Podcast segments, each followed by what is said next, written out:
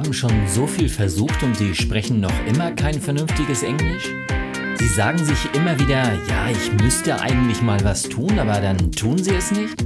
Also mein Rat an Sie wäre, hören Sie auf.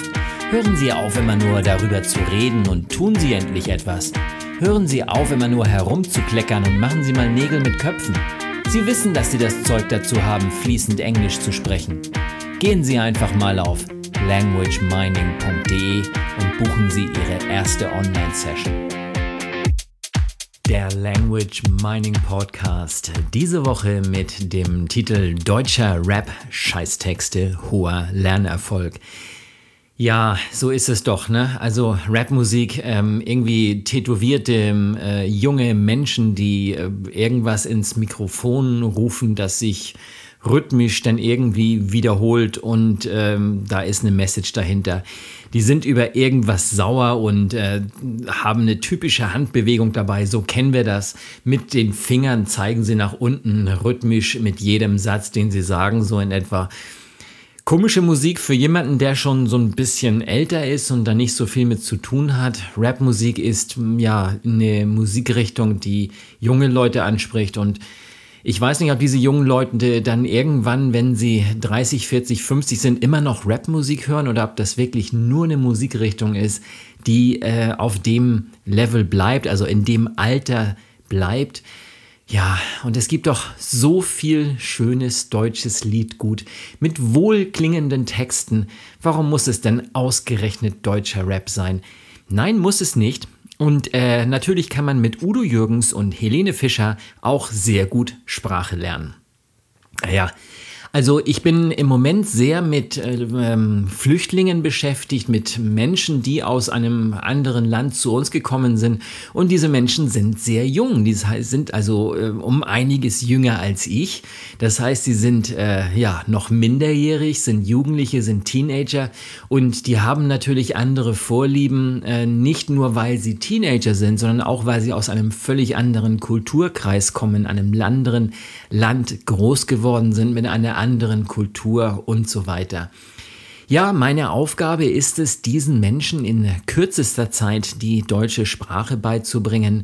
Und äh, ja, wir sind sehr, sehr erfolgreich dabei und das macht auch wahnsinnig viel Spaß. Die nehmen das wirklich gut an und wir haben natürlich jede Menge Herausforderungen da, denn äh, da geht es nicht einfach nur so um Deutschunterricht, sondern wir machen da schon ein bisschen mehr. Ja, die Sprache sozusagen als Einstieg in die Kultur. Wir bringen denen also alles bei, was sie im Leben gebrauchen können. Und äh, das verpacken wir sozusagen in den Deutschunterricht. Und äh, ja, da geht's um Kochen, da geht's um Putzen, da geht's um Höflichkeit, da geht's um Pünktlichsein vor allem. Da geht's auch um Mathematik, um Geschichte. Und all diese Dinge, ähm, die sind sozusagen als Vorbereitung für den Pflichtschulabschluss. Wir haben uns mit der Schule äh, zusammengetan, die den Pflichtschulabschluss anbietet für diese Jugendlichen.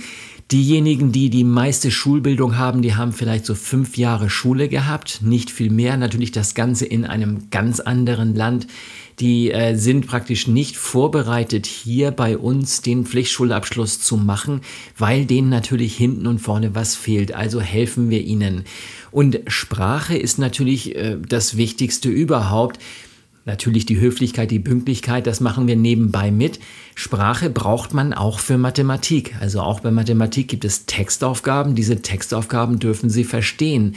Auch wenn Sie später Geschichte und andere Dinge lernen in der Schule, Biologie, Chemie, Physik und so weiter, brauchen Sie Sprache. Deshalb suchen wir alle Möglichkeiten, wie wir irgendwie etwas in Sprache verpacken können, etwas, das ihnen Spaß macht. Und ähm, natürlich suchen wir immer wieder nach Dingen, die ihnen Spaß machen und bringen dann natürlich die sprachliche Komponente mit, her, mit da rein. Also damit die Sprache reingeht, einfach damit sie sie aufnehmen. Und wie könnte Sprache besser reingehen? Ja, mit Rhythmus. Mit Rhythmus geht sowas einfach immer sehr viel leichter. Ich habe früher auch schon viel über Musik, äh, Sprache gelernt und ähm, das macht einfach Spaß, weil ein gewisses Interesse da ist, weil ich einfach wissen will, welche Texte haben diese, diese Sänger und so weiter. Ja, welche Musikart könnte sich für zum Sprachenlernen am besten eignen? Und zwar ist es die, die sehr viel Rhythmus hat. Über den Rhythmus geht's sehr, sehr gut. Und äh, Rap ist eine Musikart, die sehr viele monotone Beats hat. Das heißt, der Rap und natürlich der deutsche Rap sollte es natürlich sein, weil der dann natürlich auch die entsprechenden Texte hat.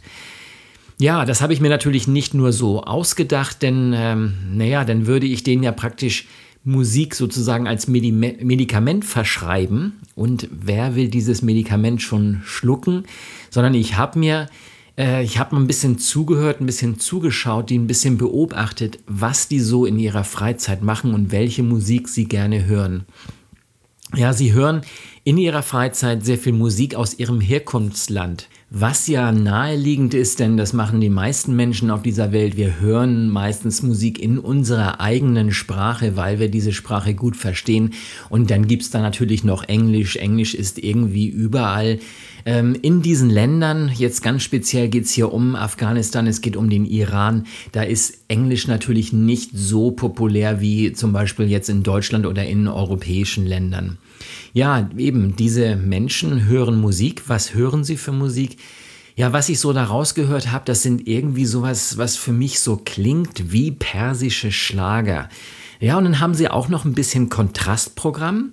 Und da habe ich gemerkt, das sind vor allem diejenigen, die einen etwas höheren Bildungsstand haben. Also die hören dann Rap passt jetzt irgendwie nicht so ganz zusammen, aber ich könnte mir vorstellen, dass es vielleicht daran liegt, dass Rapmusik meistens sehr sozialkritisch ist und sich so, so auflehnt gegen äh, gewisse Dinge aus der Gesellschaft. Und ähm, ja, da ist natürlich klar, da braucht man einen gewissen Bildungsstand, um natürlich diese Texte dann auch zu verstehen, um zu wissen, worum geht es denn da überhaupt.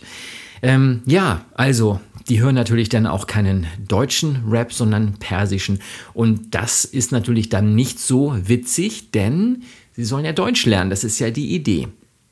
Ich habe wirklich keine Ahnung, worum es in den Texten geht, die Sie jetzt hören, also diese persische Musik, die Sie hören.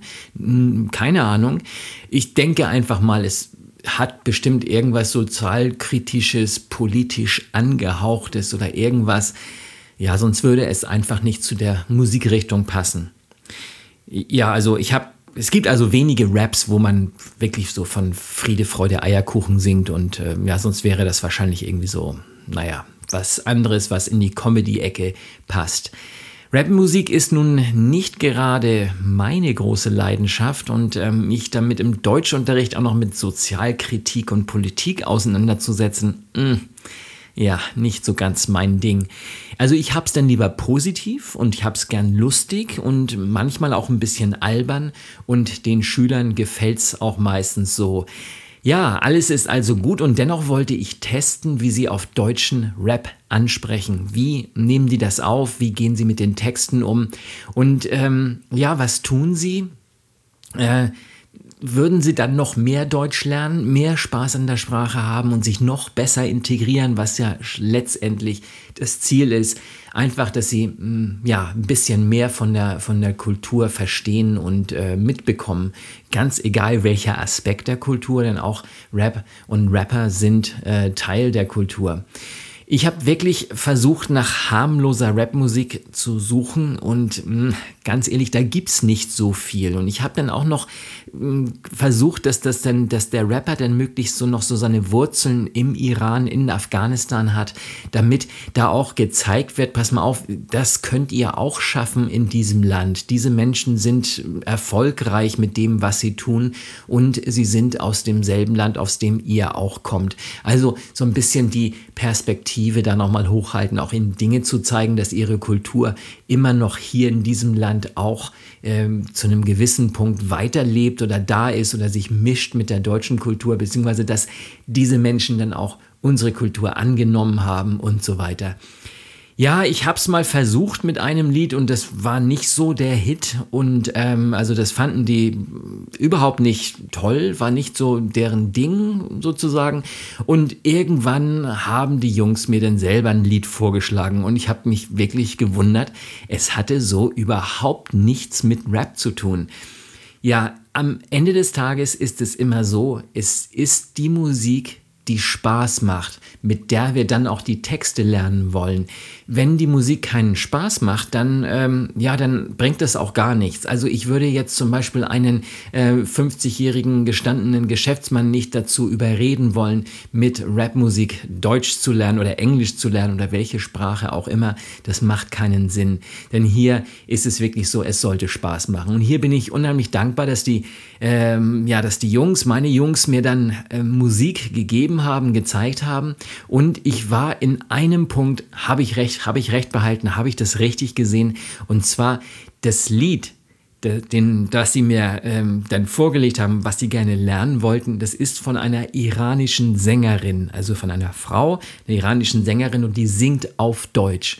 Und ähm, da muss ich sagen, ja klar, die Idee ist genauso da. Diese Dame kommt aus dem Iran, die kommt aus dem Land ihrer Herkunft und äh, singt eben in der Sprache, die sie jetzt lernen. Und äh, das ist schon etwas Besonderes. Ja, also mein Fazit in diesem Punkt ist, dass man mit Musik einfach toll eine Sprache lernen kann. Es geht total klasse. Und die einzelnen Sätze gehen mit Rhythmus einfach viel mehr ins Blut. Und ja, man kann fast sagen, sie gehen direkt ins Blut. Und jede Musik hat einen gewissen Rhythmus. Je mehr Rhythmus drin ist, desto besser. Desto besser geht die Sprache rein. Und man darf natürlich Spaß haben. Man darf nicht nur Spaß an der Musik haben, sondern auch ähm, die Texte dürfen passen. Denn ich möchte natürlich auch Sätze lernen, die ich später im richtigen Leben gebrauchen kann. Und mal ganz ehrlich, die Texte aus Rapmusik, kann ich die im Alltag wirklich einsetzen? Sie haben schon so viel versucht und Sie sprechen noch immer kein vernünftiges Englisch? Sie sagen sich immer wieder, ja, ich müsste eigentlich mal was tun, aber dann tun Sie es nicht? Also mein Rat an Sie wäre, hören Sie auf. Hören Sie auf, immer nur darüber zu reden und tun Sie endlich etwas. Hören Sie auf, immer nur herumzukleckern und machen Sie mal Nägel mit Köpfen. Sie wissen, dass Sie das Zeug dazu haben, fließend Englisch zu sprechen.